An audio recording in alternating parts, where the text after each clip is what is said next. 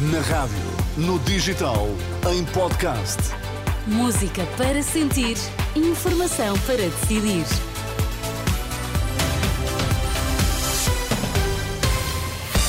Boa quarta-feira, três minutos depois do meio-dia, vamos às notícias. Vítor Mosquita, o que é que temos em destaque?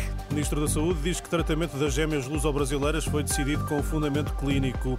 A Associação de Cuidados Continuados contesta número do Governo sobre novas camas. Vítor Mosquita, na edição do meio-dia, a começar agora mesmo.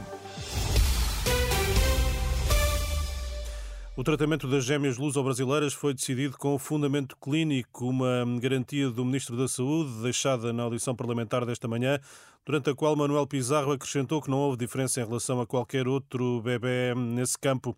O ministro afirmou que não lhe compete classificar cada um dos envolvidos no processo para não pôr em causa a investigação da IGAS. Pizarro não quis desenvolver o tema. Questionado pelos deputados, afirmou apenas que já é do conhecimento público, o circuito pelos gabinetes dos pedidos de ajuda que chegam ao Presidente da República. Devo dizer que isso é um procedimento que eu, à partida, avalio como mais ou menos habitual, já na minha, enfim, no meu magistério como, Ministério, como Ministro da Saúde, periodicamente chegam documentos desse tipo com as mais diversas matérias que são reencaminhadas pela Casa Civil do Presidente da República para o gabinete do seu Primeiro-Ministro e depois são reencaminhadas pelo gabinete do seu Primeiro-Ministro aos ministros em função da matéria, presumo, presumo eu.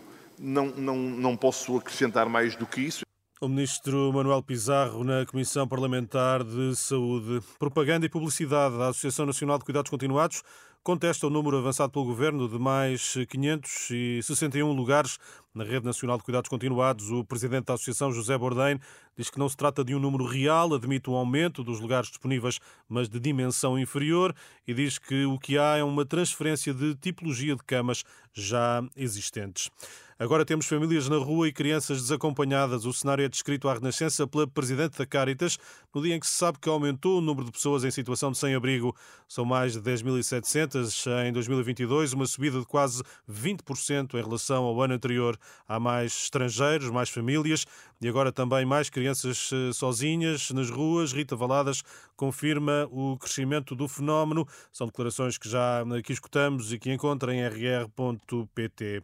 Nas despedidas, o agradecimento público ao Primeiro-Ministro Isaltino Moraes diz que foi o governo de Costa que voltou a ter nas autarquias parceiros para transformações estruturais no país, como na habitação pública. E por isso, na cerimónia de assinatura de um protocolo entre a autarquia de Oeiras e o Instituto de Habitação e Reabilitação Urbana, deixou elogios ao primeiro-ministro em matéria de habitação. Como é sabido por todos, sou independente, sem filiação partidária, livre de amarras político-partidárias. Mas sou, sobretudo, atento aos nossos dias, à vida das pessoas, aos seus anseios e, e, e desejos. Não sei que país acordará depois do dia 10 de março, mas, Sr. Primeiro-Ministro, tenho sérias dúvidas que, em matéria de habitação, o país amanheça melhor do que aquele que Sua Excelência entregará no dia anterior.